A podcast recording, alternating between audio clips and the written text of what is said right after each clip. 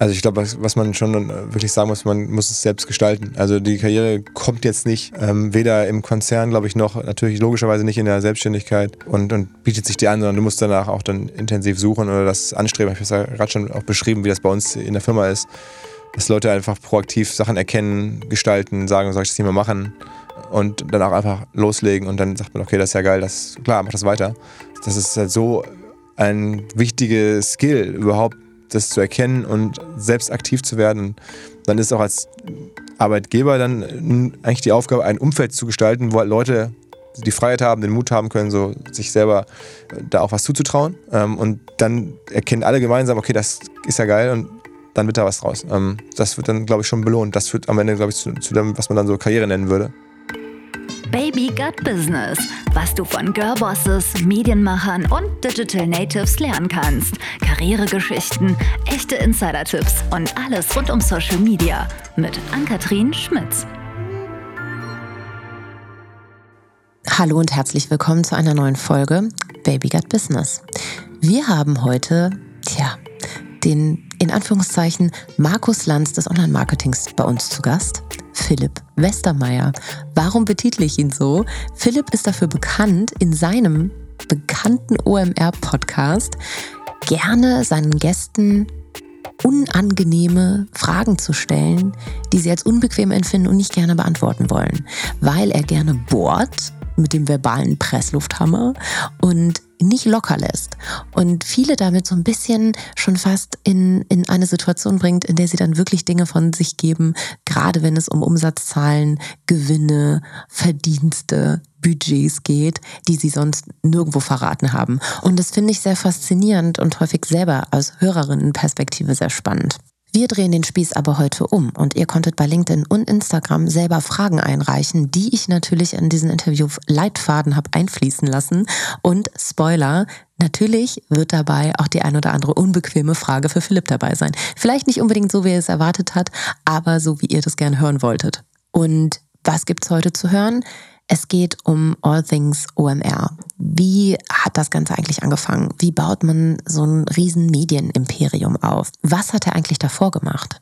Wir sprechen natürlich auch über seinen eigenen Podcast. Gibt es Wachstumshacks? Wer waren seine liebsten, aber auch seine unliebsamsten Gästinnen in den letzten Jahren? Und warum ist die Frauenquote im OMR-Podcast eigentlich nochmal so gering?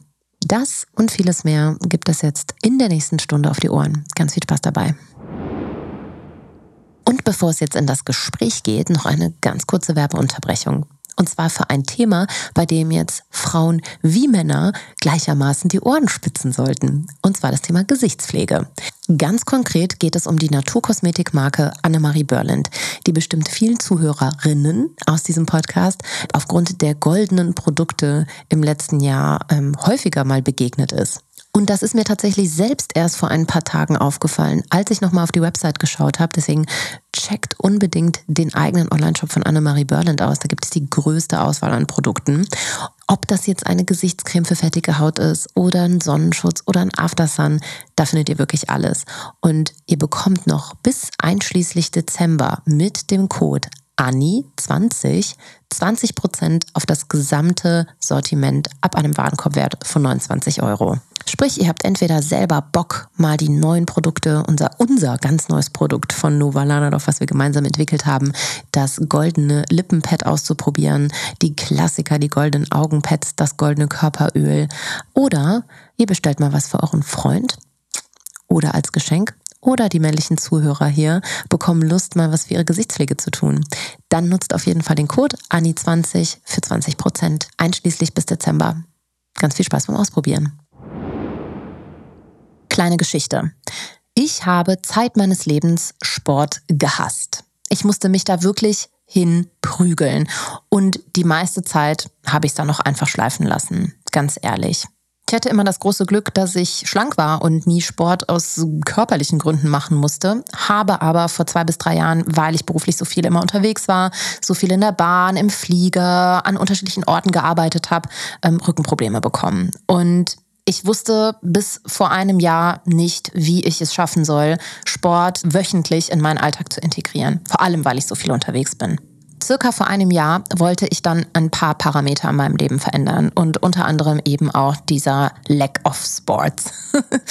ähm, überwiegend, weil mir das einfach im Alltag gefehlt hat, um Kraft zu haben. Ja, mental und körperlich, um irgendwie meine Aufgaben bewältigen zu können. Und dann hat mir eine Freundin aus Berlin von der Urban Sports Club App erzählt. Und ich war sofort von dem Modell begeistert und ich bin es bis heute. Ich war im Oktober ganze elf Mal beim Sport. Und das ist für mich richtig viel auf einen Monat. Vor allem, weil wir die Konferenz hatten, ich super viel unterwegs war, eigentlich die meiste Zeit sogar in Hamburg verbracht habe oder in München in einer anderen Stadt. Und das ist ja das Tolle an Urban Sports Club. Es gibt keine Ausrede mehr. Das heißt, selbst wenn ihr in einer anderen Stadt unterwegs seid, könnt ihr dort ins Fitnessstudio gehen und coole Kurse machen. Und es wird sogar noch besser. Viele ArbeitgeberInnen übernehmen so eine Urban Sports Mitgliedschaft mittlerweile für ihre Arbeitnehmenden. Und Vielleicht ist das ja mal etwas, was ihr eurer Arbeitgeber, eurer Arbeitgeberin vorschlagen könnt oder in eurem Unternehmen mal ansprechen wollt. Wie wäre es denn, wenn es für die ganze Belegschaft eine Urban Sports Mitgliedschaft gibt? Dazu gibt es tolle Corporate-Angebote, auf die ich euch an der Stelle einfach mal hinweisen wollte. Und wenn ihr euren Arbeitgeber darauf ansprecht und über ja, euch sozusagen so eine Kooperation zustande kommt, dann gibt es für euch eine kostenlose M-Mitgliedschaft für drei Monate bei Urban Sports Club. Schaut mal auf bit.ly slash urbansports 3 vorbei. Und wenn ihr euch diesen Link jetzt nicht merken konntet, dann schaut doch einfach in die Show Notes. Da haben wir das nochmal alles aufgeschrieben.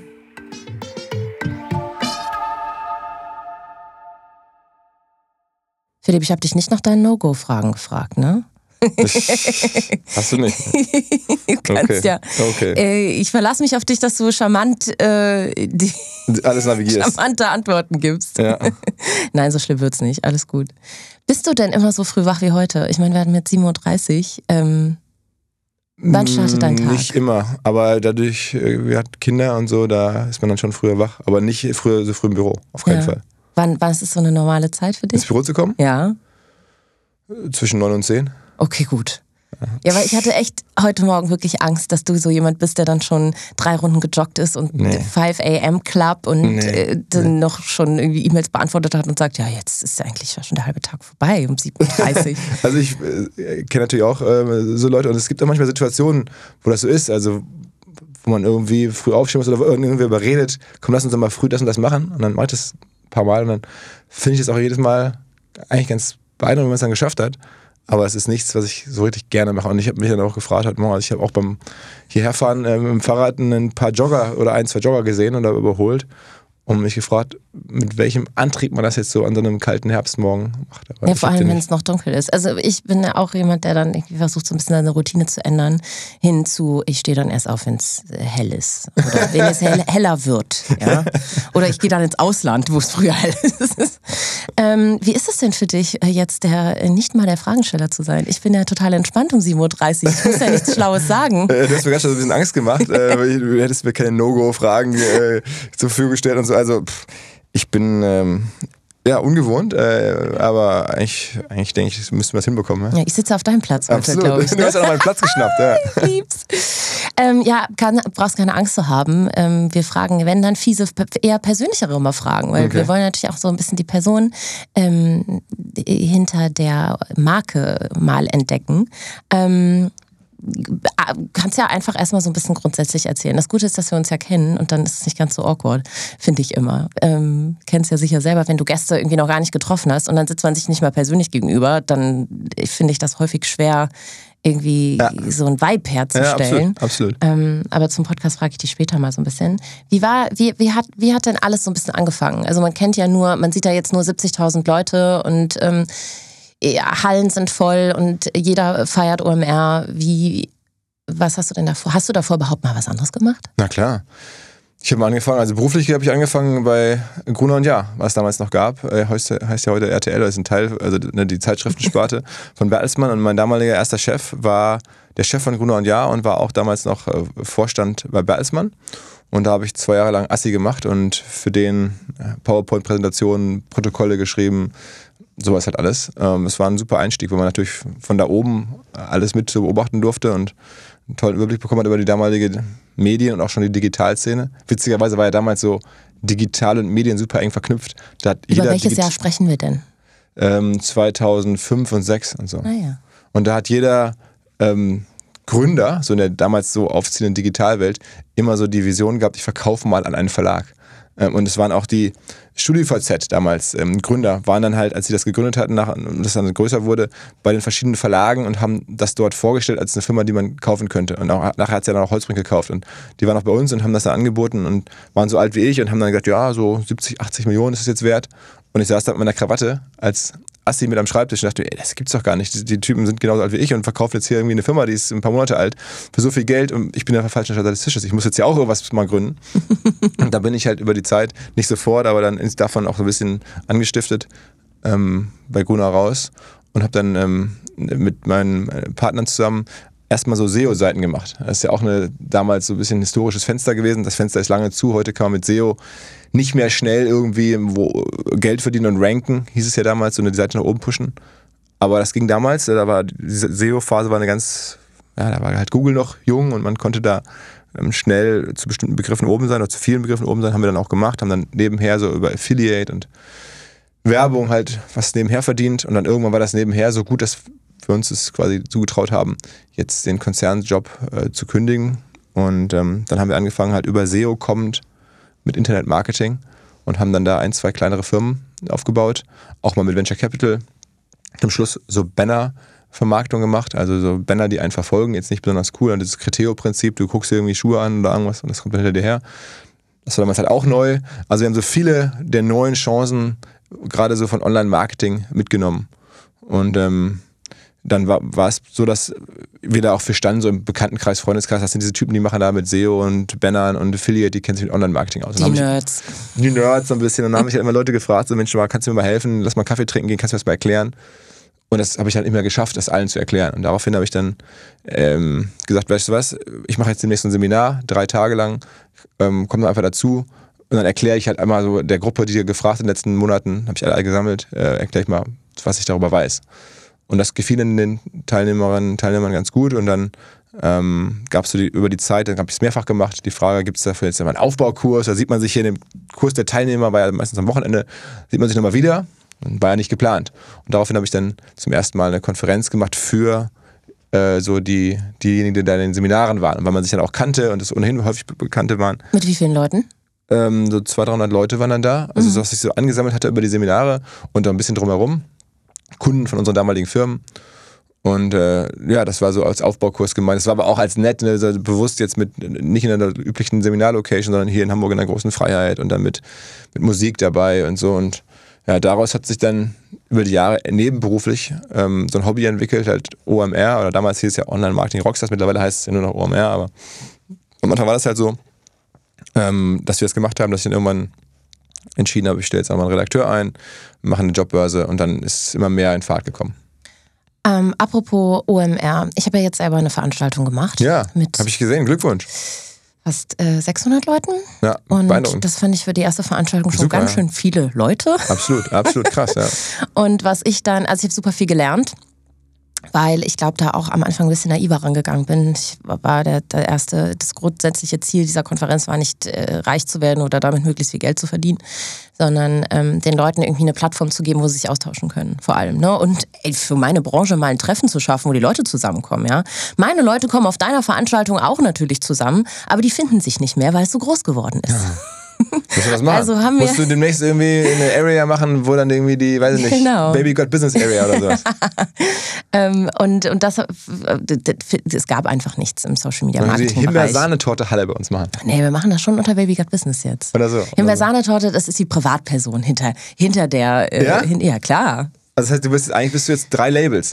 Baby Got Business, Himbeer-Sahnetorte und Annie. Ja, genau. Ja, ja, ich muss den Basanetorte noch einordnen zwischen Business und Privat. Also irgendwo ist es dazwischen. Wo kommt eigentlich ja. Himbeersahnetorte her?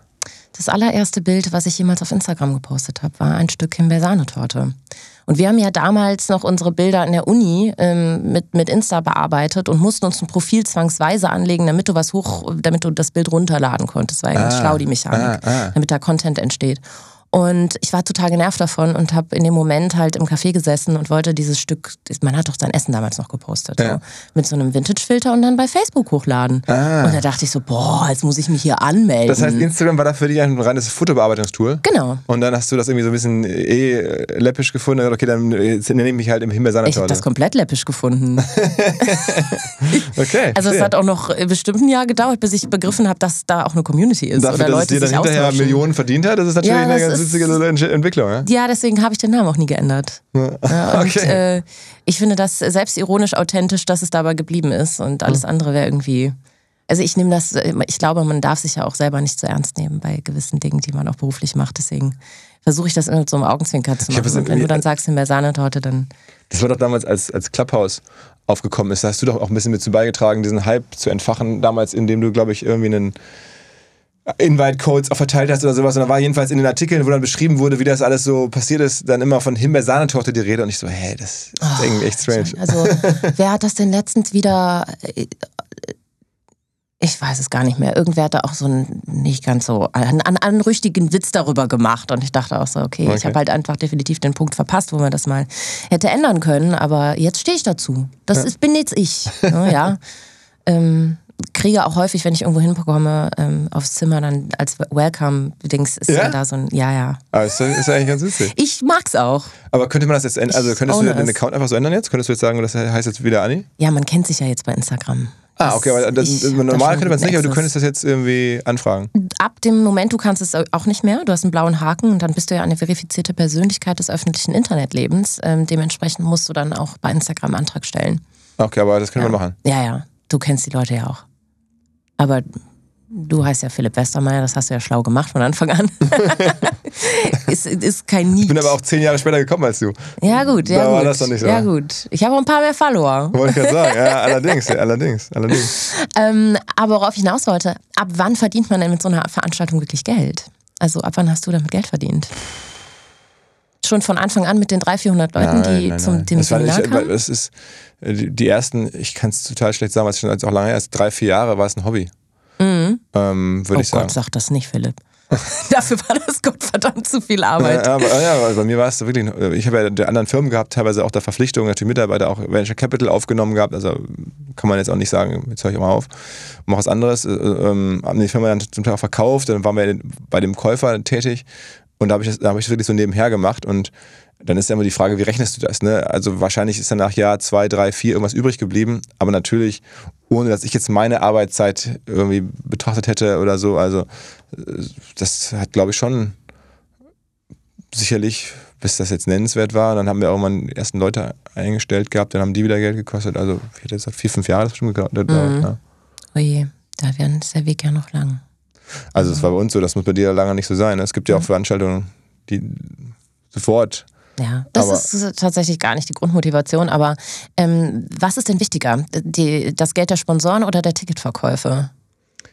Naja, wir sind ja mittlerweile eine Messe. Ne? Ja. Ähm, das heißt, bei einer Messe sind die Aussteller, wenn du da jetzt mehrere Messehallen wie bei uns äh, hast, dann musst du die auch füllen mit Ausstellern. Dann ist äh, die, die Aussteller, also nicht die Sponsoren, sondern also, wenn man sagen möchte, aber dann ist natürlich da die, ähm, die Summen in Summe dann größer als bei den Tickets. Ne?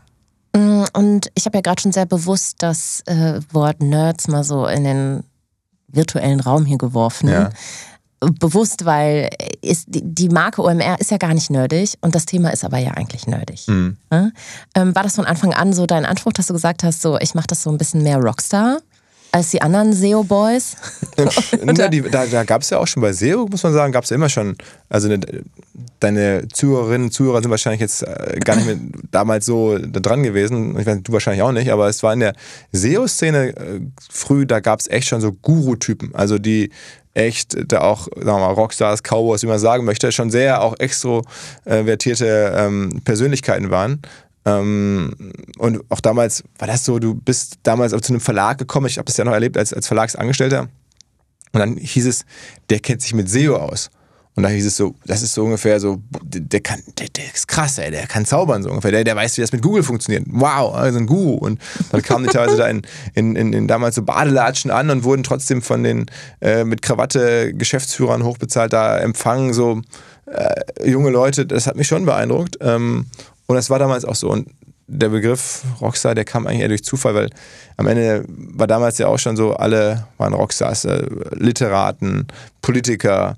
Ähm, irgendwie war das so ein, so ein, Etikett für ganz viele Leute, die in ihrem Bereich ganz gut sind oder irgendwie herausstechen. Und das hat dann mir jemand vor Augen geführt, der mich dann irgendwie gefragt hat, sag mal, ich habe hier eine neue Startup, dafür brauche ich noch so einen Marketing-Typen, so einen richtigen Marketing-Rockstar. Und da dachte ich mir, ah, okay, guck mal, als witziger Begriff. Und dann habe ich es damals, weil es halt alles so hobbymäßig war, auch benutzt und dann nachher festgestellt, dass Leute das natürlich interessant finden und da gucken, was ist denn da los. Auf der einen Seite, auf der anderen Seite immer Leute gedacht haben, das wäre meine Selbstwahrnehmung. Ich würde da irgendwie uns als Veranstalter mit meinen und mich selber so sehen.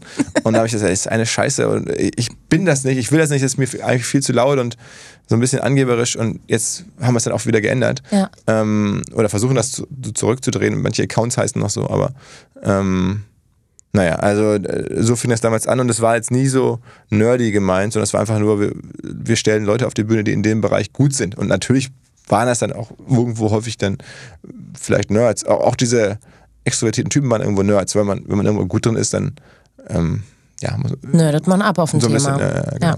Aber würdest du sagen, du selber bist eher, also du stehst ja jetzt mittlerweile auch auf der Bühne und bist eine Self-Brand geworden. Eigentlich bist du ein Influencer, ne? wenn man es jetzt mal ganz genau nimmt, ähm, der mit auch Werbedeals hat und äh, mittlerweile. Ähm, also ich selber jetzt nicht, aber die Firma, ja. ja. Ja, du bist, also so wirst du aber von außen wahrgenommen, Philipp. Ist es so? Ja, schon.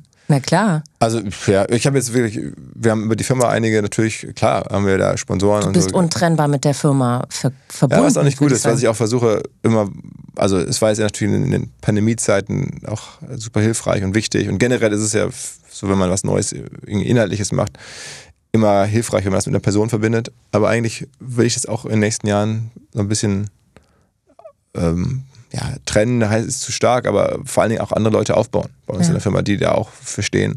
Weil dir das selber zu viel wird oder weil du das nicht für schlau hältst, dass eine Firma so eng mit alles, einer Person verknüpft ja, alles, ist? Alles, wirklich, wirklich beides. Ähm, auch, auch einfach an andere Leute auch hier Entwicklungschancen zu geben, ähm, weil es auch andere Leute Sachen einfach besser können als ich oder noch mehr drin sind, nerdiger drin sind. So, also da gibt es viele Gründe es ist interessant, weil ich struggle damit auch ein bisschen. Ja, also ich stehe ja auch komplett ich für meinen Podcast und für meine Marken und so weiter. Und das, ich also finde das total. Ich kann das, also das ist jetzt so mein Learning. Es hilft natürlich, aber ja. ähm, ich mach's nicht. Also je eher man das auf mehrere Köpfe verteilt, desto besser ist es, glaube ich. Ja ich, hab, ich entdecke auch Bereiche, in denen andere vielleicht mittlerweile mehr wissen als ich und denen würde ich auch gerne ja. äh, die Plattform geben. Aber du weißt, dass es selber vielleicht nicht immer einfach, Personen zu identifizieren, die das auch Lust haben, nach außen so absolut. zu tragen, wie du und die gleiche Passion ja, mitbringen. Ja, ja, absolut. absolut. Aber es, also es gibt es schon, aber es ist äh, klar, also ist eine Herausforderung auf jeden Fall. Ja. Jetzt stehst du ja auch auf der Bühne vor Tausenden von Leuten.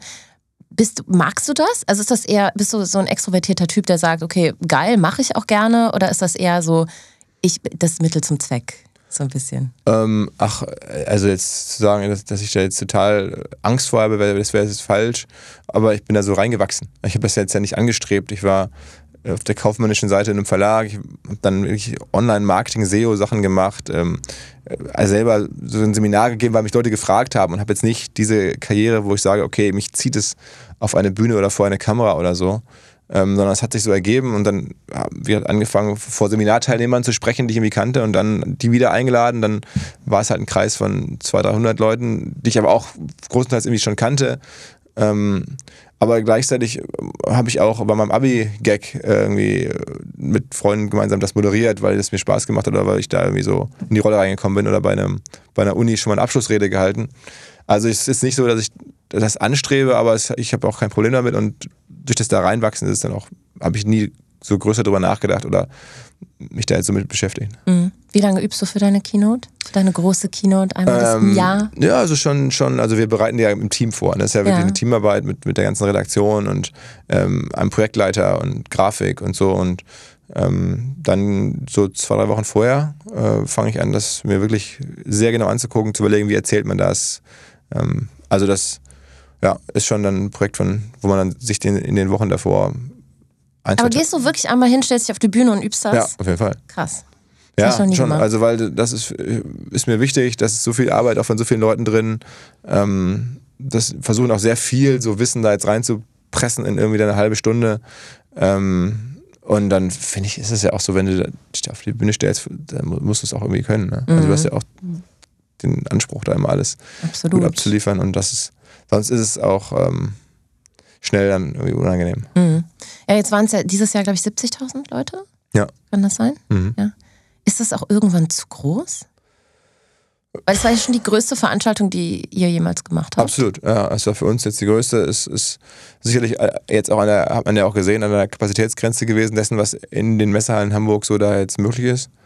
Und damit ist es jetzt, es war wahrscheinlich auch am ersten Tag in Teilen zu voll. Das, also war jetzt sehr weit im, im, im Maximum. Man müsste jetzt, also wenn man jetzt Person, Personenzahl weiter wachsen wollen würde, sicherlich überlegen, wie erweitert man die Location oder sowas. Aber das ist jetzt für nächstes Jahr kein Thema. Wir wollen jetzt eher das nochmal richtig so machen, dass es sich nicht voll anfühlt. Weil ich meine, die Kunst ist ja auch, dann so ein Event so zu organisieren, dass es sich halt nicht zu voll anfühlt und, und zu groß anfühlt, sondern dass man sich trotzdem treffen kann, dass man gut laufen kann, dass man gut reinkommt. Ähm, und das ist, glaube ich, auch machbar. Das war in diesem Jahr für uns jetzt ähm, nicht ganz so leicht, weil natürlich ähm, nicht klar war, was passiert überhaupt. Wir kamen dann quasi aus der Corona-Lockdown-Phase und Maskenpflicht-Phase und dann auf einmal war das wieder möglich und haben wir natürlich auch gemacht und dann war die Nachfrage so unplanbar und ähm, auch unsere Vorbereitung war ja so ein bisschen immer vorsichtig, weil wir ja auch über, uns fragen mussten, was ist denn, wenn es doch noch ausfällt, immer wie die Jahre davor. Und ich glaube, das kann man tatsächlich auch noch mal besser machen, das wollen wir jetzt im kommenden Jahr machen. Mhm. Und so hinter den Kulissen, wenn dann jemand kurzfristig absagt, was, wie geht ihr dann damit um? Oder wenn Ähm, mal irgendwer ausfällt? Ja, es ist ja. Gerade in ähm, dem großen Line-Up? Ja klar, also ist, das gehört irgendwie teilweise dazu, wenn da jetzt mehrere hundert oder tausend Referenten sind, dass dann natürlich auch jemand nicht kann, Mhm. gerade jetzt in Corona-Zeiten. Ähm, aber das kann man ja vorbereiten und muss man, muss man halt auch mit rechnen. Ähm, aber ich war natürlich jetzt froh, dass unsere, die bekanntesten Namen, dass das da nicht der Fall war. Wobei Scott Galloway ähm, hat ja, glaube ich, zum zweiten Mal schon über die Jahre wieder aus der Ferne äh, sich zugeschaltet, weil Ja. er irgendwie nicht kommen konnte. Also ja, dann, äh, das war eigentlich das, das, das Coolste, dass wir dann teilweise wirklich so ein technisches Setup haben, dass der amerikanische Professor, also der, der Galloway, dann da in New York in so ein Studio gegangen ist und dann wirklich bei uns auf der großen Bühne dann rübergekommen ist, wie, wie vor Ort, also so professionell über Satellitenplatz gebucht und so. Ja, krass. da ist ja auch die Akzeptanz gestiegen, glaube ich, für nicht Ich mehr glaub, in unbedingt vor Ort sein müssen. anders, ne? ne? Ja. Also grundsätzlich sind wir ja alle gewöhnt, uns äh, über- überwiegend über den Bildschirm sprechen Ja. zu hören. Ja, wobei das willst du eigentlich bei solchen Events dann halt gerade nicht, ne? aber ähm, dass man dann da eine gewisse das Risiko ist ja klar. Ja, dafür habe ich im Hotel neben Tarantino gefrühstückt. Das fand ich ganz äh, krass. Ja, In vier. Jahreszeiten war das doch. Ja, das freut mich. Ja, da war ich aber kurz so, ich wusste nicht mehr so richtig, wie ich die Gabel halten soll. Und äh, dann hat er da auch noch gefühlt so wie so ein, also der hatte auch so Zettel dabei. Und dann hat er da irgendwas gelesen und dachte, ach du lieber Gott, das ist genau wie ich mir das immer vorgestellt habe. Jetzt liest er da so ein Drehbuch oder was ist das? Vielleicht hat er auch die Fragen vorbereitet oder irgendwas. Ich dachte nur so, Jesus Christus. Äh, jetzt act normal, Anni. Und dann konnte ich aber irgendwie auch nicht mehr so richtig essen. und dann kam irgendwer anderes Krasses rein. Und ich war auch selber total reizüberflutet und dachte so, lieber Herrgott, okay, ich wird besser, ich, wie oft darf ich jetzt da hingucken? Ja? das fand ich schon, äh, das fand ich, wie ist der so? Ich habe den jetzt ja auch gar nicht ähm, so intensiv kennengelernt. Ne? der kommt dann wahrscheinlich einfach, setzt sich mit dir dahin und Na, dann, Ja, und ich, ich hatte, gut, ich hatte jetzt, man hat ja schon die Chance, sich nochmal zu, unterhalten oder zu kennenzulernen, zu sprechen, je nachdem auch, wie sich das so ergibt. Aber ähm, bei dem hat es sich jetzt teilweise gar nicht so stark ergeben. Wir hatten vorher einmal so einen Zoom-Call. Ich würde mal schon sagen, der ist auch schon in einer anderen Welt, ne? Also der, dem sagt das vieles, was wir da machen, nichts. ne? Mhm. Ähm, und der schätzt das auch nicht alles, würde ich auch sagen. Also der ja, hat so eine, glaube ich, ambivalente Beziehung zur, zur so Digitalbranche. Hat das ja auch auf der Bühne ja auch relativ offen gesagt. Ne? Mhm. Ja, aber ist ja auch ganz cool, da so ein Kontrastthema Absolut, ja. Zu haben. Aber wie ist das für dich? Hast du dann schon Respekt? Oder ist das. Ja, total. Aber, also habe ich, also vor ganz vielen, ne? Jetzt nicht, muss es jetzt nicht irgendwie ein Tarantino sein. Ähm, aber bereitet sich vor. Mittlerweile ist es ja auch so, dass ich dann bewusst jetzt da in dem Fall Steven Gätchen gefragt hatte, ob er, ob er ähm, da die, ja, wenn er das Interview führen würde, weil ich ja auch nicht mich auf alle so einstellen kann, wie das äh, so sagen wir mal passend wäre. Mhm. Und wer ist so die, also welche Person hat dich, die du mit letzten Jahr getroffen hast, am meisten beeindruckt? Wo du sagst, das ist vielleicht auch so eine Art Vorbild? Ähm, also ich finde Scott Galloway schon sehr interessant, ähm, wie er diese Dinge so macht. Ähm, der ist jetzt auch vom, vom Alter her so also eine Generation ähm, äh, vor mir. Das kann man natürlich viel abgucken. Ähm, also ich glaube, von den Personen, die jetzt bei uns auf den Bühnen stehen, äh, ist der schon, schon jetzt, also die man so kennt, kommt er dem wahrscheinlich am nächsten. Ne? Also ähm, Und wer hat dich am wenigsten beeindruckt? ähm, oh, am wenigsten beeindruckt. Also es gibt natürlich ähm, viele Manager, die irgendwie in eine Rolle reinkommen und ähm, dann, dann das sie wahnsinnig wichtig äh, nehmen. Aber und dann, dann, aber nichts können. Dann, was weiß ich gar nicht, aber zumindest dann jetzt von den Vorträgen oder von dem, was da so erwartet wird, dann halt eher echt unterdurchschnittlich abliefern. So. Mhm. so das gibt's schon, aber ähm, eigentlich darf uns das auch gar nicht passieren, dass jetzt jemand äh, uns nicht beeindruckt. Das wäre ja schon, dann hätten wir auch einen Fehler gemacht. Ne? Insofern ist es nicht oft der Fall. Ja, also ich hatte das ja jetzt selber. Und ja, ich wer, wer hat dich denn nicht beeindruckt? Oh, ich habe ja vorher eigentlich sehr genau, das ist ja auch mein Problem manchmal, dass ich dann sehr genau weiß, was ich von den Leuten hören möchte und deswegen wenig Freiraum auch in Interviews manchmal gebe. Kriege ich häufig als Kritik auch mal zu hören. Ähm, deswegen versuche ich das nicht mehr so intensiv äh, zu machen. Aber ich habe schon mit jedem ein sehr intensives Vorgespräch gehabt, weil ich genau, ich habe ja das Programm geschrieben und ich bin ja selber Expertin in dem, was ich ja. mache und wusste ganz genau, das sind die Learnings, die will ich auf jeden Fall, dass die Leute mit nach Hause nehmen. Und ich habe auch erst das Programm geschrieben und dann die passenden Personen dazu gesucht. Das heißt, die Themen waren mir wichtiger als die großen Namen im Line-Up. Mhm. mhm.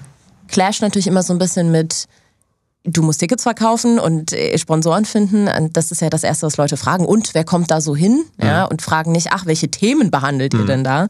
Ähm, aber ich glaube, das haben wir ganz gut gelöst. Nichtsdestotrotz gab es natürlich auch ähm, schwach, schwächere und stärkere Vorträge.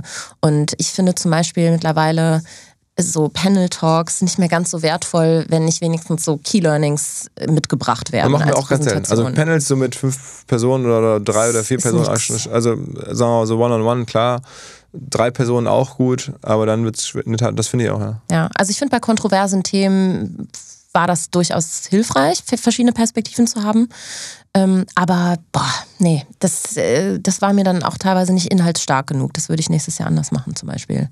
Aber ähm, ja, gut, am Ende waren die alle toll. Natürlich, natürlich.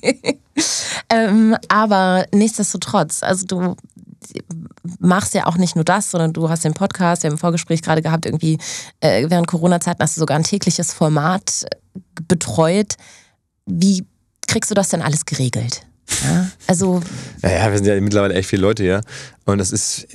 Ja, aber hast du so ein so verrückte, äh, sag ich mal, Meetingzeiten oder irgendwelche nee, nee. Ähm, witzigen Ideen, wie man vielleicht noch produktiver sein kann. Hier, der, einer der Samba-Brüder hat doch immer seine Meetings auf dem Weg zum Flughafen gemacht, im Taxi. Ja? Und dann mussten die Leute mit zum Flughafen fahren äh, und dann haben die das Meeting im Auto gemacht und dann mussten die vom Flughafen wieder zurück im Taxi fahren. Also sowas. Ja, so. Also ich meine, das, das regelmäßig zu machen würde ich jetzt nicht, aber wenn man was Wichtiges zu besprechen ist und Zeitdruck, dann würde ich das vielleicht auch mal so machen. Ne? Das ist jetzt Gott, die Idee auch ganz okay. Finde ich jetzt noch nicht mal total verrückt. Ähm, aber nee, darüber hinaus ist jetzt nichts total so. Also ich mache sehr viel mit WhatsApp, das muss man einfach sagen. Ähm, gestern war ja WhatsApp mal wieder down, da ist sofort, okay, oh shit. Was ähm, hast du dann gemacht? Mal ja, ein Buch gelesen? SMS geschrieben. Oder irgendwo angerufen. Ähm, nee, aber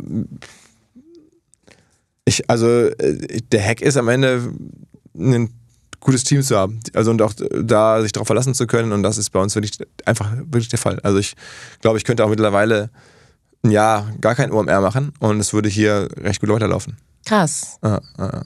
Oh, das finde ich beeindruckend. Aber es aber liegt dann wirklich an den Leuten, ne? Ja. Ähm, die hier so sind, ja. Ja, aber es ist auch toll, dass du denen den Credit hier immer gibst. Ja, ja, ja ist auch so, wirklich.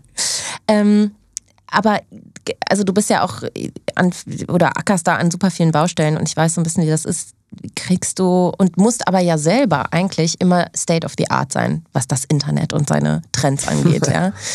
Liest du? Ja.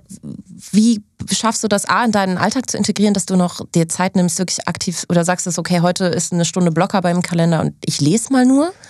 Oder Ja. wie bleibst du up to date? Also ich interessiere mich da ja schon auch wirklich für. Das ist ja das Schöne an der Sache, es ist irgendwie ein Hobby, eine Leidenschaft. Ich interessiere mich sehr für Wirtschaft, ähm, für, für Unternehmen.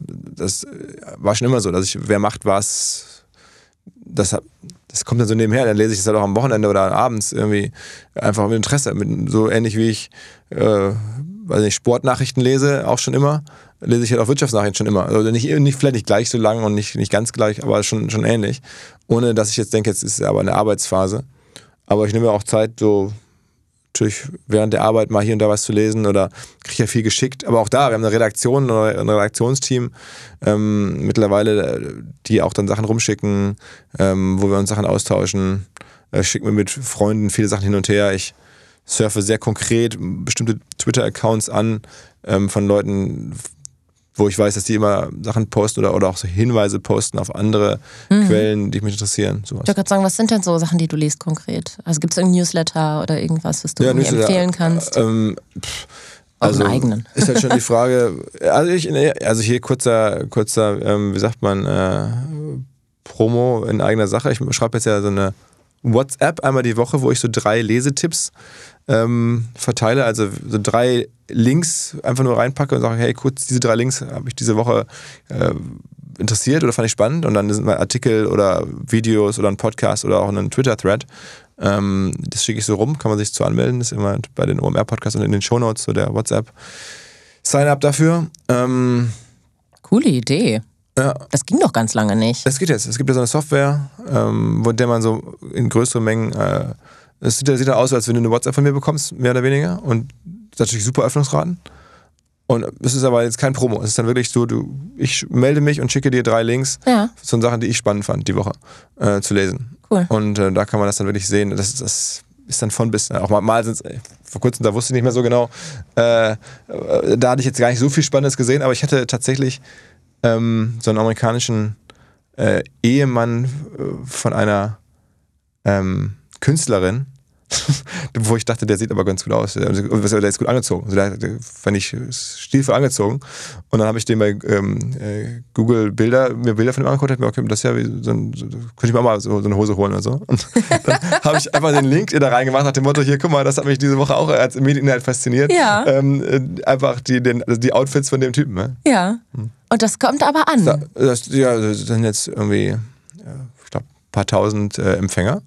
Aber das fühlt sich halt jetzt nicht irgendwie nach, ne, das ist dann immer noch, es geht in die Inbox bei WhatsApp rein, es nervt hoffentlich nicht und ich bekomme da Feedback zu von Leuten, die das gerne lesen oder der, die, die, für die die Hinweise wertvoll sind. Ja. Zieht das so ein bisschen auf den Trend ab, dass ja, Kommunikation eigentlich sich eher wieder so ein bisschen in geschlossene Messenger-Systeme. Absolut, absolut. Ich glaube, das hat damit zu tun. Aber du könntest das ja auch als Newsletter machen.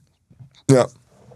Stimmt. Also sagen wir, mal, die ganz genaue Genese ist die, dass ähm, ähm, ich an der Firma, die das ermöglicht, die heißt Charles, das ist ein Software-Tool, das halt genau das macht, also so, ein, so eine Art Content-Management-System für WhatsApp.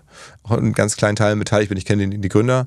Ähm, äh, die haben vorher Captain und Sun gemacht, kennst du wahrscheinlich auch, diese ähm, Uhren und Sonnenbrillen und Klar. so eine Marke. Und die machen jetzt das äh, und das ist, finde ich, eine spannende neue Software, und ja, das Prinzip ist nicht so neu. Also bei WhatsApp ähm, äh, ist ja auch klar, dass man da die Leute gut erreicht. Und deswegen probieren wir das halt immer so aus.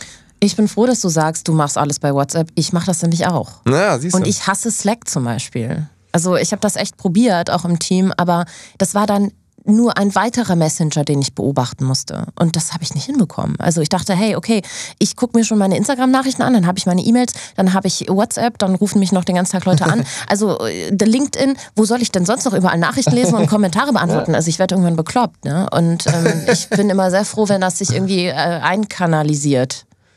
äh, äh, es ist bei mir auch so. Also ich, wir nutzen in der Firma schon auch sehr stark Slack, aber ich lese da mehr, als dass ich was schreibe. Ganz kurze Werbeunterbrechung. Wisst ihr eigentlich, wofür ihr das meiste eures Geldes ausgibt? Ich habe das mit der Finanzguru-App im letzten Monat mal getrackt und Das ist wie ein kleines digitales Haushaltsbuch, in dem ihr am Ende des Monats nicht nur sehen könnt, wofür ihr das meiste Geld ausgegeben habt. Spoiler, die Antwort kommt für mich persönlich am Ende der Ad, ähm, sondern wo ihr alle eure Konten, ob es diverse Banken sind oder ob es Krypto-Coinbases sind, alle jeglichen Verträge übersichtlich ablegen und verwalten könnt. Ist ja so ein bisschen Fluch und Segen unserer Zeit, dass wir so viele verschiedene Konten haben. Ich alleine habe Trade Republic für Aktien, ähm, meine Geschäftskonten, äh, teilweise bei der Commerzbank, teilweise bei Fido Online-Banken, äh, meine privaten Sachen bei der Sparkasse und so weiter. Also alleine da muss man sich ja in so viele verschiedene Apps einloggen, um den Überblick zu behalten. Und das erleichtert einem eben Finanzguru. Das Coole, die App ist kostenlos. Das heißt, ihr könnt sie ganz einfach downloaden. Wenn ihr sagt, okay, wir wollen aber unbedingt das Finanzguru Plus Abo mal ausprobieren, das könnt ihr normalerweise für sieben Tage umsonst tun, dann gebt doch mal den Code BABY ein. Wie löst ihr den Code ein? Erstens, die Finanzguru App runterladen. Zweitens, mindestens ein Bankkonto verknüpfen, damit es funktioniert. Und drittens, auf den Reiter Mehr klicken und den Code eingeben. Dann könnt ihr das Ganze nämlich für drei Monate kostenlos testen. Es lohnt sich. Denn dann findet ihr zum Beispiel raus, so wie ich, und jetzt kommt die Auflösung vom Anfang, dass ihr euer meistes Geld für Taxi ausgebt. Ja, ich bin nicht stolz drauf, aber daran werde ich definitiv in Zukunft arbeiten.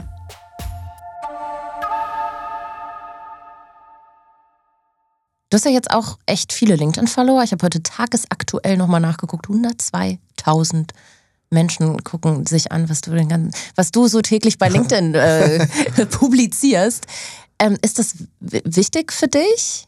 Macht dir das Spaß und machst du das selber? Ähm, ja, ich mache das schon in großen Teilen selber. Äh, sondern, ja, ja, ja. Also ich habe Kolleginnen und Kollegen, die mir da auch einfach helfen, ne? die einfach irgendwie mit dran denken, hier und da Sachen und dann nochmal fragen und sagen, hier, guck mal, hier ist der Link, schreib mal was dazu. Ähm, oder, also die Texte mache ich natürlich schon selber. Das, mhm. das geht nicht anders, aber jetzt, ich habe da nicht alles immer, sind auch selber online gestellt oder so. Ne? Mal schicke ich auch einer Kollegin einen, einen, einfach einen Text via WhatsApp und sage, hier, guck mal, das passt da ganz gut zu. Ja. Ähm, ist das wichtig?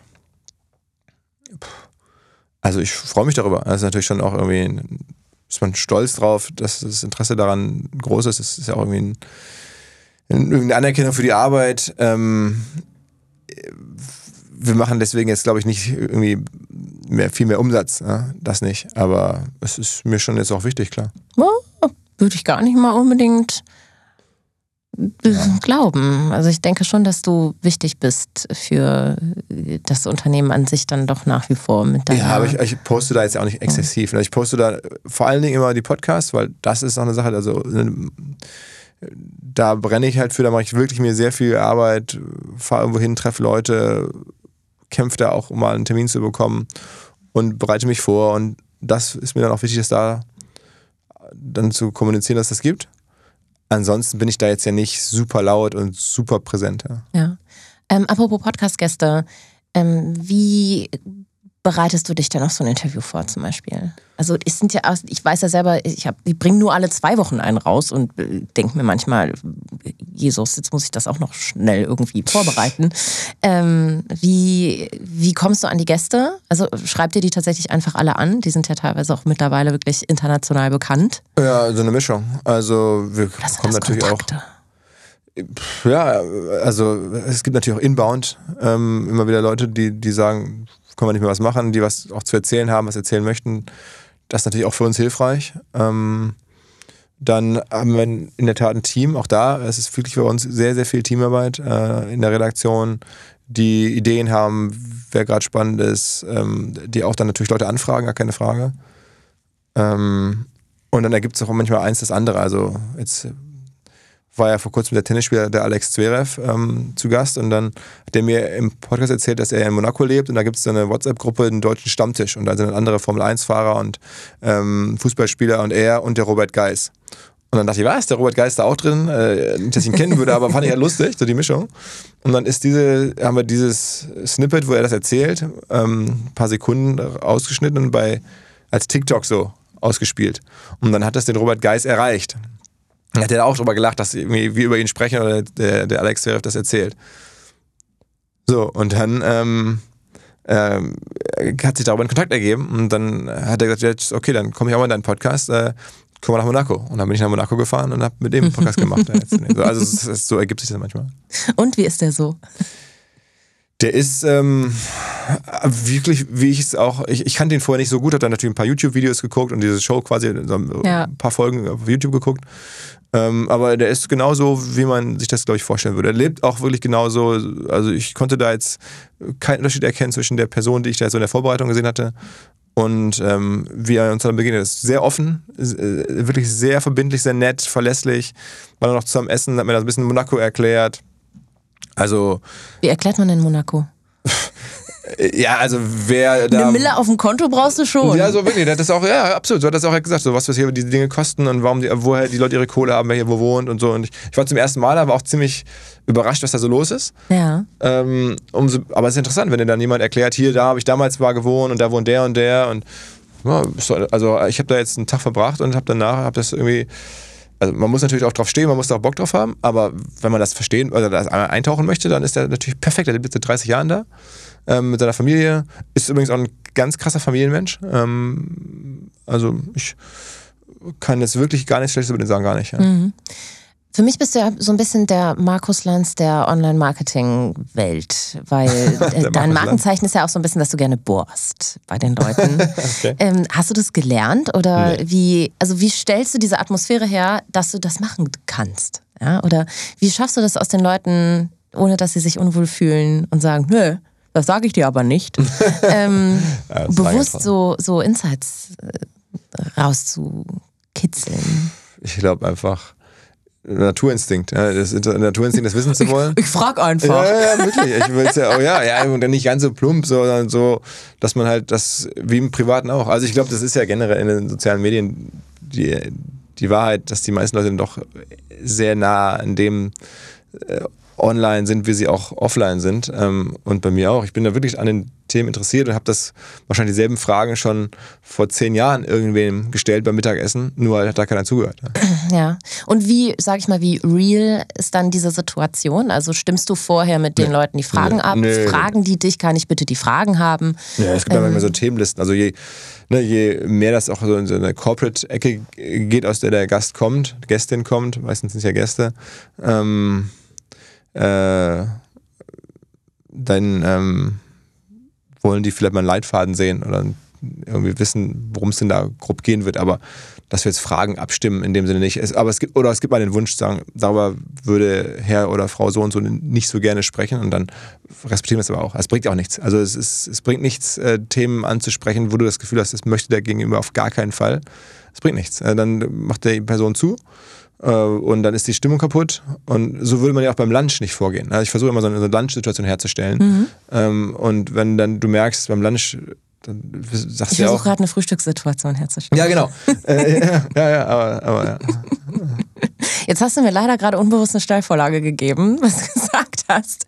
Ja, meistens sind es ja Gäste. Ja, und so. tatsächlich eine Community-Frage ähm, äh, kam und die lautet, äh, wie stehst denn du zu der Frauenquote im OMR-Podcast?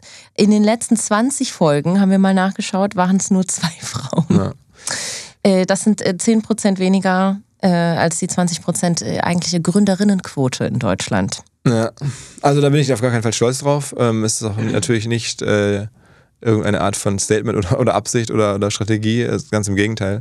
Ähm, da, also die eigentliche Antwort ist, dass wir also zum Beispiel, äh, wenn du auf unsere Bühnen guckst, beim Festival oder so, was du da andere ähm, Zahlen sehen, äh, dass wir alles dafür tun, dass es ähm, innerlich stark ist und ähm, ausgewogen ist. Ja? Und das ist ähm, mit dem, was wir im Podcast machen, manchmal nicht ganz so einfach, weil wir da auch sehen, dass Hörerinnen und Hörer ähm, Podcasts mehr hören, wenn die Person bekannt ist oder für eine große Marke spricht. Und das tun halt häufiger Männer. Es ist statistisch auch so, dass selbst Frauen lieber Männern in Podcasts zuhören. Also das, das weiß ich nicht so genau, aber Ja, ähm, was- Zahlen, man sieht es ja auch traurig. daran, also ohne dass ich jetzt die Statistik kenne, die größten deutschen Podcasts, dazu gehöre ich jetzt nicht, oder wir beide gehören nicht dazu, aber werden von Männern gemacht. Ja. Mhm. Ähm, also die, die, die großen Laber-Podcasts sind alles Männer. Äh, ich kann nicht jetzt genau erklären, warum das so ist. Und, aber es ist so. Mhm. Was machst du, wenn du eine Person triffst oder interviewst, von der du dachtest, hey, die ist super für einen Podcast ähm, und die ist zwar erfolgreich, aber die ist dann nicht clever? Ach, das würde mir jetzt nichts ausmachen. Also ich Geht er dann trotzdem raus? Ja, äh, also wir würden auch, wir wollen niemanden.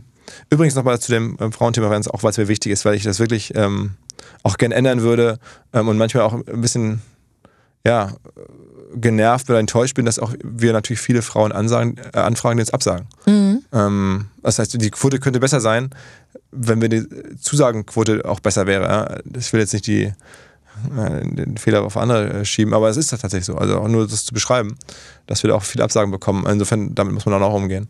Kommt noch dazu. Ähm, aber wir generell zu deiner Frage versuchen bei dem Podcast ähm, niemanden an, ans Bein zu pinkeln. Also wenn da jetzt jemand äh, das Gefühl hat oder er wird dann sagt irgendwas Uncleveres und möchte das äh, nicht, dass es ausgestrahlt wird, dann respektieren wir es, dann nehmen wir es auch im Zweifel raus oder oder ähm, also wir setzen jetzt keinen Druck und sagen, jetzt ist aber hier live und das geht jetzt genauso raus und versuchen eine Atmosphäre herzustellen, wo die Leute sich wohlfühlen und wo sie auch davon ausgehen können, dass die Teilnahme an dem Podcast für sie ein Mehrwert ist und nicht eine Niederlage. Das ginge sonst gar nicht. Also das mhm. würden die Leute immer sagen, da gehe ich nicht mehr hin. Sondern ja. das ist für uns ein positives Produkt. Wir versuchen ja generell sehr positiv zu sein und die äh, meisten Dinge äh, einfach, die erfreulich sind, aufzuzeigen oder irgendwie, wie schafft man es, Erfolgsbeispiele zu zeigen. Ähm, mal auch nicht, mal zeigt man auch Sachen, die vielleicht kritikwürdig sind, aber das ist nicht unser, unsere Stärke oder das, wo, wo, wofür wir stehen, sondern wir stehen auch für Erfolgsgeschichten. Wofür habt ihr am meisten Kritik bekommen in den letzten drei bis vier Jahren? Ähm, ich weiß es. Ja, so. Die Gigi D'Agostino Fake-Geschichte. Ja, ja, ja, ja, stimmt. Das war krass, ja. ja, ja, ja das ja. war auch verdammt lustig. Ja, ja. ja, ja die war krass. Ähm, ja, auch was mal. Also Und wie gehst du mit Shitstorms um? Ähm, äh, also, ja, ich, was soll ich sagen? Ich, man versucht sich natürlich da erstmal zu, zu positionieren und überlegt sich selber, was habe ich jetzt falsch gemacht. Ähm, und dann muss man sich ja auch äußern und in dem Fall entschuldigen. Äh, und dann hoffen, dass es irgendwie dann auch vorbeizieht. Also, dass man Leute entschädigen. In dem Fall auch, haben wir es ja auch gemacht. Äh, alles auf kleiner Flamme natürlich. Das war jetzt ja kein jetzt wahnsinnig dramatischer Shitstorm, aber ähm, also Gott sei Dank waren die Probleme, die wir hatten in letzter Zeit, was heißt Gott sei Dank, aber die, die, die wirklich Sachen, die uns sehr belastet haben, waren jetzt keine Shitstorms, sondern waren halt eher so Sachen wie das Festival fällt aus, ähm, vollkommen ungeplant mhm. und, äh, und, und wirklich so ganz andere Art von, von Problemen. Ähm, ja, aber also mich hat zum Beispiel auch sehr geärgert, dass wir so viel, oder das, du kannst da nichts dagegen machen, dass es dann diese Diskussion gab bei uns. Es war halt, zum Beispiel beim Festival jetzt dieses Jahr keine Maskenpflicht. Ne? Ähm, und es war dann irgendwann ein paar Tage vorher klar, dass es nicht so sein würde. Und dann haben wir natürlich auch dann keine Maskenpflicht bei uns äh, erhoben. Ne? Aber es gab dann halt Leute, die das erwartet hätten. So, und die mhm. dann sich da sehr deutlich bei Twitter drüber geäußert haben. Und dann denke ich, okay, wir machen jetzt wirklich genau das, was die Rahmenbedingungen sind. Und abgesehen davon ist es halt unfassbar schwer, bei Events eine Maskenpflicht durchzusetzen. Ne? Wo dann, wie willst du das machen mit so vielen Leuten in den Hallen? Und es muss ja auch nicht jeder kommen, ne? aber dann, dann dazu sehen, dass dann Leute das wirklich dann so emotional da äh, abhaten, ich, ich sag da nicht zu. Ich sag, nimmst zur Kenntnis und ähm, aber man ist dann schon irgendwie so ein bisschen erschrocken manchmal. Mhm. Ähm, was war denn so, oder wer wäre denn dein absoluter Traumgast, deine Traumgästin, entweder tot oder lebendig? Also Traumgästin Michelle Obama finde ich super. Mhm. Das wäre schon richtig krass. Aber das schaffst du doch bestimmt noch. Das mal kriegst gucken, du doch hin. Mal gucken. Serena Williams finde ich auch gut. Ähm, äh, weil die auch so eine Mischung sind, die verschiedene Sachen machen, die sich so in dieser neuen Welt da jetzt ähm, um mal zwei Frauen jetzt mal zu nennen, ne, weil ich da wirklich genug äh, auch eigentlich. Äh, ja, äh, es ist nichts, also das ist wirklich äh, uns auch ein Anliegen. Also ähm, äh, wir haben eine 50-50-Stage, also wir arbeiten, also ist, der Euromare Podcast ist da tatsächlich ein bisschen der Achillesferse. Wir sind auch bei uns, wenn man so auf die Führungsebene guckt, sind wir, wir sind bei uns arbeiten mehr Frauen als Männer, also das ist schon ein wichtiges Thema und so nenne ich dir jetzt mal zwei Gästinnen. Ne? Ja, gut, gut so, gut so. ähm, und welcher Gast oder Gästin hat dich am meisten herausgefordert in den letzten Jahren? Und du sagst, dass der war schwer zu knacken oder mit dem habe ich keinen Vibe herstellen, keine Lunch-Situation herstellen können. Wo ich sage, ey, der war irgendwie. Ähm, also, es, was schon immer schwierig ist, sind remote und dann noch englischsprachig. Also das ist ja meistens, äh, bedingt es sich ja auch, weil dann englischsprachig ist dann Amerikaner, ist dann meistens auch nicht in Deutschland, sind die weiter weg und dann machen wir trotzdem mal so Sachen, weil es halt dann ähm, besonders äh, große Namen sind und dann irgendwie reizvoll ist. Und dann habe ich ja Billie Eilish zum Beispiel mal gemacht, um wieder eine Frau zu nennen. Und das war schwer. Also, weil die hat mir dann, glaube ich, als zweite Frage gesagt, dass sie keine Podcasts hört und Podcasts irgendwie blöd findet. Ähm, und war irgendwie kurz so, so, zwei, drei Stunden vor einem Auftritt, damals äh, beim Lollapalooza in Berlin. Sie, es war also englischsprachig, was war vor Ort, wir haben uns in Berlin getroffen. Ähm, und ihre Mutter war da sehr präsent und äh, sie hat natürlich null Ahnung, was ich jetzt für ein Dude bin, der da ankommt irgendwie und noch mit ihr da so einen Podcast machen soll. Das war schon kompliziert, aber es war halt Billie Eilish. Ne? Hm. Ähm, und jetzt seid ihr ja eigentlich grundsätzlich äh, super schnell gewachsen. Ne? Ich kam gerade rein, da wurde schon unten der Keller ausgebaut als Empfangssituation und hier oben baut ihr gerade irgendwie Telefonboxen hin und das Team wächst die ganze Zeit welche Werte hast du denn irgendwie so in der Company? Also habt ihr irgendwie so grundsätzlich so ein Wertesystem, wo ihr sagt, das setzen wir irgendwie bei unseren Veranstaltungen an oder bei den ganzen Projekten, die wir machen? Also was ist, was ist so ein bisschen dein Purpose auch? Warum, warum machst du das, was du machst? Also grundsätzlich ist es so, dass bei uns wenig jetzt am Reißbrett geplant war, sondern es hat ja ne, als Hobby habe ich ja letztlich angefangen, die, eins hat das andere ergeben. Ähm, bis heute gibt es jetzt nicht irgendwie den Plan, es gibt auch keine Investoren, die irgendwas einfordern oder denen irgendwas versprochen wurde. Ähm, und auch bei den Werten ist es so, wir versuchen das sehr organisch, so wie man selber vielleicht gerne behandelt werden würde, oder ich es auch geschätzt habe, teilweise bei Gunnar ja damals behandelt worden zu sein.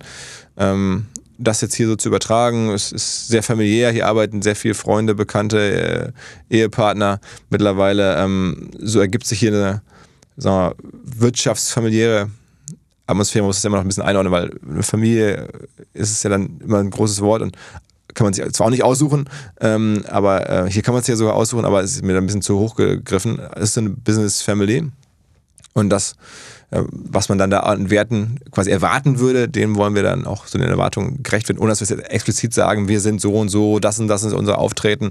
So diese ganzen ähm, Claims, also die haben wir jetzt halt nicht. Äh, aber ich ja, versuche halt irgendwie eine angenehme Lebenszeit mir selbst zu gestalten und allen anderen auch. Und diese Arbeitszeit hier ist ja auch Lebenszeit und sehr viel zum Teil. Mhm. Ähm, und ja, das ist viel Bauchgefühl. Und das über die Zeit, dadurch, dass wir als Team auch so jetzt in den letzten Jahren gemeinsam gewachsen sind, hat auch jeder so ein bisschen ein Verständnis dafür, wie das ungefähr ist.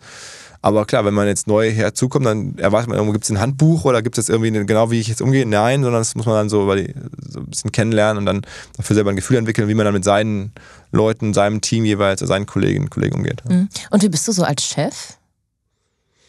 Wie würdest du dich selber beschreiben? Ist das eher so?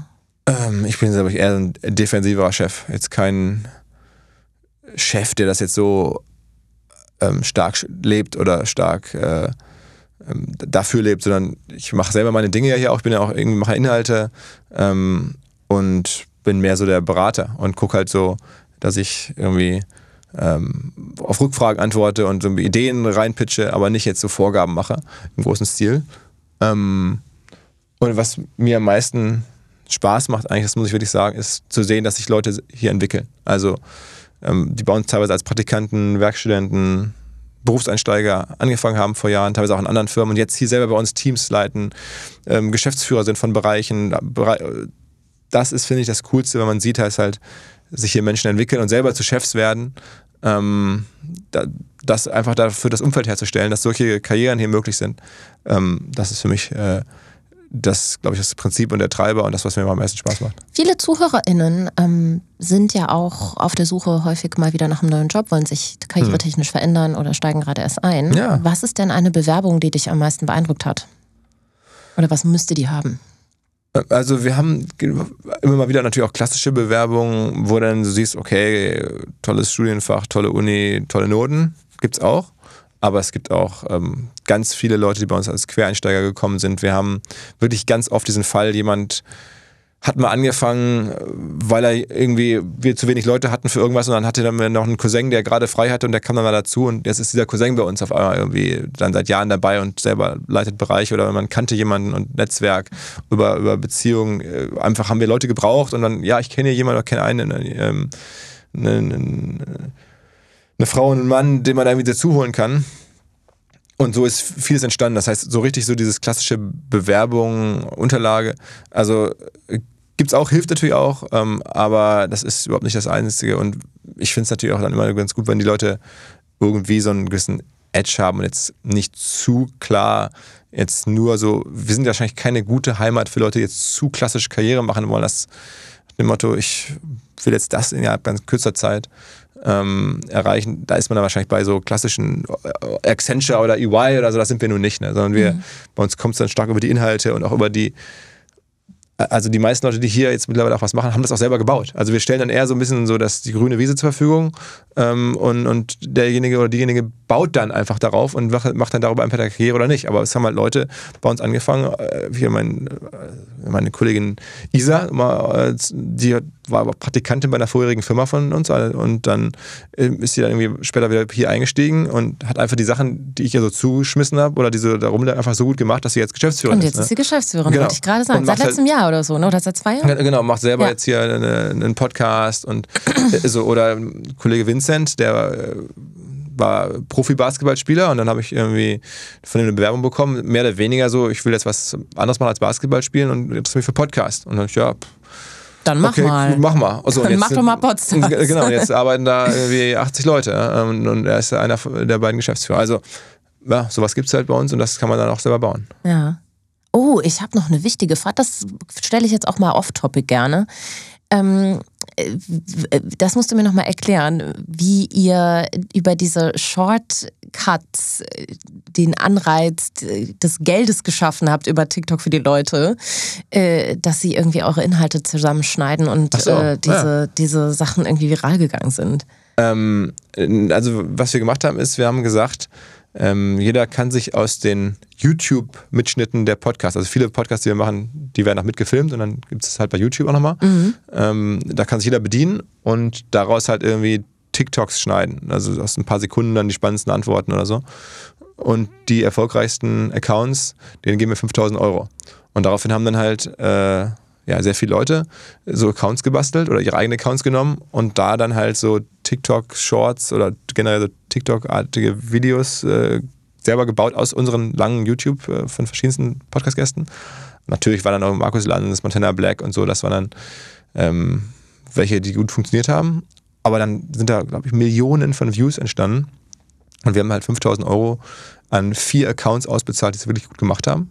Und hatten auch von vornherein gesagt, wir zahlen das viermal aus, macht es einfach gut und wir gucken uns das an und dann, dann haben wir dann einen Artikel gemacht, kann man nachlesen, wer dann diese Accounts sind, die es bekommen haben, einfach. Ja, war, das war so ein Hack, den ich gelernt hatte selber, hat er mir erzählt, auch auf dem OMR-Festival, der Sam Parr, ein amerikanischer ähm, Podcaster. Und der hat da seine Hacks vorgestellt bei uns auf der Bühne und auch nochmal äh, mir im Hintergrundgespräch erzählt. Naja, und dann habe ich gesagt, okay, wenn der das so erzählt, dann machen wir es auch mal. Und waren sie 20k wert? Ja, auf jeden Fall. Krass. Auf jeden Fall, würde ich schon sagen. Weil wir haben danach, also wir waren dann auf einmal mit dem Podcast auch, äh, ich glaube bei Spotify in den Top 10. Mhm. Also da bin ich ja nie. Ich habe ja einen Wirtschaftspodcast, ich habe in den Top 10 nichts zu suchen eigentlich. Ja. Aber der ist dann so hochgestiegen, weil so viele Leute das bei TikTok gesehen haben, und dann gesagt haben, wo kommt denn das jetzt irgendwie her? Wer macht diese Interviews? Was ist das da? Und dann darauf den Podcast gefunden haben. Dann sind die natürlich nicht alle hängen geblieben und dann sind wir wieder runtergesunken auf Platz 100 oder so.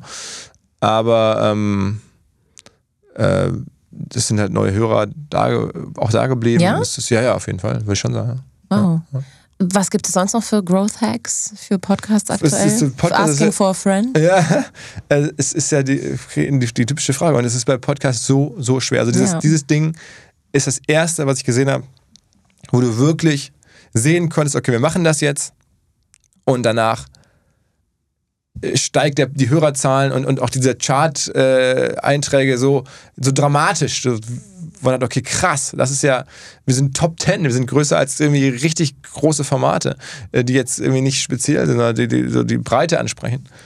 Ähm, und sowas habe ich nie wieder gesehen davor, danach. Äh, ansonsten ist das, was man auch immer sieht, ne? dass natürlich bei LinkedIn posten und, und äh, in anderen Podcasts auch äh, auftreten. Berühmte Gäste einladen, verschiedene Formate machen. Ja, also berühmte Gäste einladen ist wahrscheinlich auch was, ja. Äh, verschiedene Formate. Ja, aber ich meine. Aber glaubst du grundsätzlich, dass äh, Podcasts oder auch deiner konkret von TikTok generell profitieren? Ist das was, was man als also wenn man das so spielt, dann, dann ja. wenn man jetzt einen neuen Podcast irgendwie etablieren möchte, ist das was, was, was deiner Meinung nach gut funktioniert? Auch ohne die 5000 Euro, die wahrscheinlich nicht jeder zu. Naja, ich meine, du musst ja erstmal, was wir als Glück hatten, ist ja, dass wir die Podcasts mitfilmen. Also eigentlich ist es dann ja in dem Moment schon fast ein, Video-Interview. Ne? Ähm, das ist ja eigentlich eher das, das, YouTube, was wir dann hatten, aus der, äh, das wir dann benutzen konnten. Die meisten Podcasts haben das ja gar nicht, weil ich, also ich bin jetzt kein TikTok-Experte, aber ich glaube, du brauchst halt schon bewegtes Bild und nicht nur Ton, ähm, um das halt irgendwie da gut zu bespielen. Und das hatten wir halt jetzt nebenher da auch immer produziert, Gott sei Dank. Ähm, und das wäre jetzt nicht gegangen. Mhm. Äh, insofern, das ist ja bei den meisten Podcasts erstmal, gibt es ja gar nicht, weil ne, auch wir sprechen jetzt ja hier ohne, ohne Bild. Ja. Insofern ist es nicht so einfach, aber ich glaube schon, dass so für diese Art des Interviews, äh, dass auch das Interview TikTok eine Rolle spielen wird. Also ich glaube, dass in Zukunft generell noch mehr Podcasts gefilmt werden äh, und mit Video begleitet werden und, und so. Das, das glaube ich schon. Ja. Fun Fact: Ich habe gestern einen Artikel gelesen, der das äh, Gegenteil behauptet hat. Ja? Mhm. Und ich frage mich das ja selber. Also ist das was, was ich machen sollte? Ich wie wichtig sind Videopodcasts? Also du siehst ja auch, du siehst ja auch, wie wir, guck dir, also die größten in den USA, Joe Rogan und so, Bill Simmons, die das heißt alle machen, damit experimentieren, das in Teilen machen. Mhm. Also wenn du dir anguckst, was Joe Rogan, muss ihn ja nicht mögen, ja, aber nur gucken, wie der Erfolg ist ähm, und, und, so, dann, dann, also das Handwerkszeug sich angucken, äh, die Inhalte und so, das ist ja alles ein anderes Thema, aber das, der hat halt eine der größten Podcasts der Welt und der macht sehr viel jetzt bei YouTube und sehr viel über Video und das wird da sehr stark angenommen. Das, das kann ich ja nur sagen, das, das, sehe ich jetzt so. Ich, ich kenne jetzt die Gegenargumente nicht, aber das fand ich jetzt erstmal so, da fand ich die Zahlen jetzt recht überzeugend. Mhm. Ich habe ja immer geliebt am Podcasten, dass man die Leute dabei nicht sehen muss. oder die nicht sieht. Muss man ja nicht, aber es ist halt Stellt. zusätzlich. Manche, ja. Es ist ja für manche auch äh, ergänzend und halt für so TikTok-Sachen und also für so Ausschnitte, ne? also in dieser Real-Welt, in der wir leben, mhm. sind ja dann, es geht ja auch um das zu bewerben und nicht den ganzen Podcast dann vielleicht so zu hören. Also mhm. man muss unterscheiden zwischen dem der Stunde oder dem halben Stunde Podcast und dann dem der Promo dafür. Ne? Fun Fact: Der nächste Baby Gut Business Podcast wird ein Videopodcast. Oha, ja, oha. Ja, ich verrate noch nicht mit wem, aber es ist eine, es ist ein, eine spannende Frau, ja? äh, die auch gut aussieht. Okay. Und ähm, wir haben jetzt extra mal so eine Hotelsuite gemietet und machen das mal so richtig professionell. Weil wenn ich das mache, dann mache ich das jetzt das nicht wird. so über Riverside oder Zoom-Call mitgeschnitten. Das ist nicht mein Anspruch. So, wenn, dann muss ich das schon auch inszenieren. Und ja. das haben wir jetzt so ein bisschen geplant und ich, ich probiere das jetzt mal aus. Da bin ich, da bin ich, wer, aber wer ist denn das? Das bleibt noch spannend. Ich bin ja immer auf der Jagd nach Gästinnen, insofern. Ähm. Ja, du kommst mir eh immer zuvor. Also das, ähm, ich muss jetzt auch mal eine, äh, eine äh, Armlänge voraus sein. ja, wir, ich kriege immer Absage. Ja, ja, ach Quatsch. Da müssen sich hier mehr Frauen bei dir proaktiv melden, vielleicht. Coole Gründerin. Ja, ich habe gestern gedreht mit zwei Mädels, die sind 17, die kannst du mal einladen. Die machen eine App, die kommt jetzt am 16.11. raus, nennt sich Safe Space. Und es ist so ein Ampelsystem für junge Frauen oder auch in meinem Alter, die auf dem Weg nach Hause sind und sich unwohl fühlen. Und ähm, die können da, haben da eine Community, die denen hilft äh, oder hilft sich äh, oder begleiten dich auf dem Weg nach Hause. Ähm, du kannst sofort irgendwie notfallmäßig irgendwen anrufen an deine Kontakte, die Polizei, die Feuerwehr, whatsoever. Und es zeigt dir über so ein Ampelsystem auch an, in welcher gefährlichen Lage du gerade dich örtlich befindest. Und ähm, die sind 17 und wow. die haben mich schwer beeindruckt. Also und äh, Lea Sophie Kramer möchte auch angeblich schon investieren und ah. äh, die stehen schon in Kontakt und die für mich total, also unglaublich, wenn ich überlege, was ich mit 17 gemacht habe, ja. mit Sicherheit nicht mit so viel Purpose an der Sache gearbeitet. Ja, wann kommt die Folge? ähm, diese App kommt. Äh, die, die habe ich noch nicht auf dem Plan, aber äh, die sind sehr spannend. Das bringt dir natürlich erst was, wenn die App auch draußen ist, nächsten Monat. Ah, okay. Aber die sind äh, sehr süß und vor allem äh, das Alter ist schwer beeindruckend, finde ich.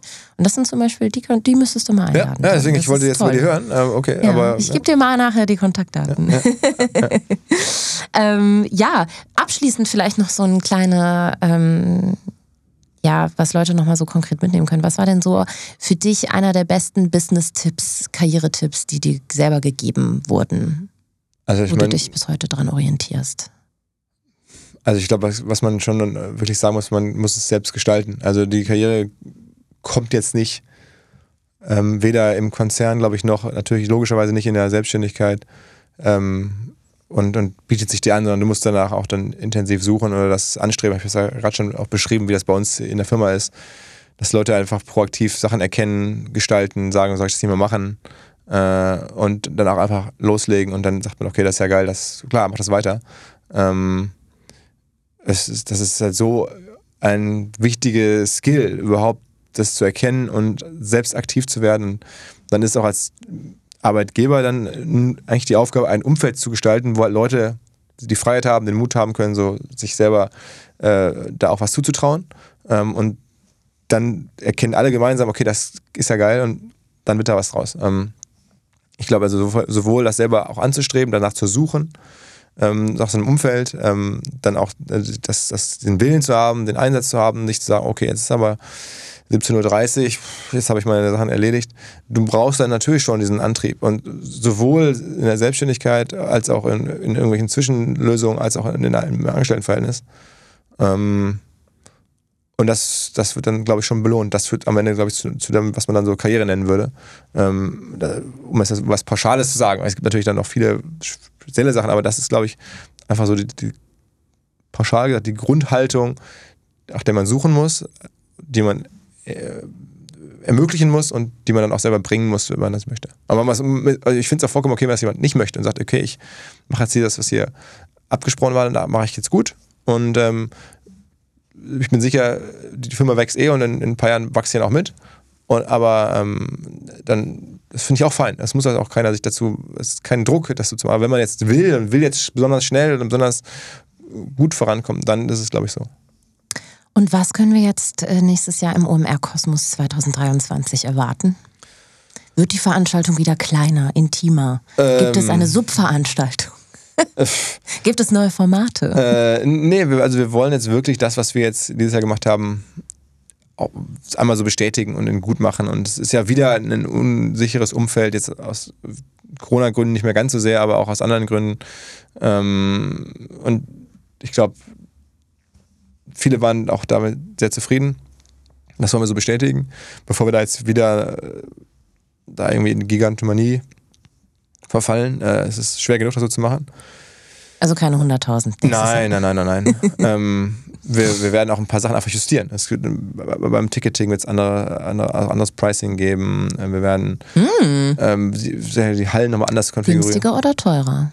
Ähm, es ist die Frage, wer drauf schaut. Also ich würde mal sagen, äh, also nicht unbedingt, lass dich überraschen, aber nicht äh, weder günstiger noch teurer, sondern einfach andere, andere, also es wird nur auch einen Ticketpreis geben. Aha. Ja. Ah. Naja. Ähm, aber es, äh, also erkläre ich dann in den nächsten Tagen kommt äh, ja, Leute fangen schon mal an zu sparen. Ich glaube nicht, dass es günstiger wird. Ähm, warte ab, warte ab. Also okay. wir versuchen das so zu machen, ähm, dass, es, dass es nicht teurer wird. Ne? Interessant. Aber wobei man, also es wird auch sicherlich wird es einige Leute geben, die sagen, das ist aber durchgerechnet für mich dann in meiner speziellen Situation doch teurer. Mag sein, aber der, die Mehrheit wird das nicht so empfinden. Hm. Na gut. Gut. Vielen Dank. Sehr ich gerne. hoffe, du hast dich Dank. wohlgefühlt. War absolut. das okay für dich, ja, dass, mal der, dass du jetzt mal mehr reden musstest? ja, danke für die Einladung. Ja, danke fürs Interesse an uns. Sehr gerne. Ähm, ich äh, hoffe, es war okay. Ja. Ihr seid doch alte Freunde des Hauses. Alles klar. Cool. Ciao, ciao.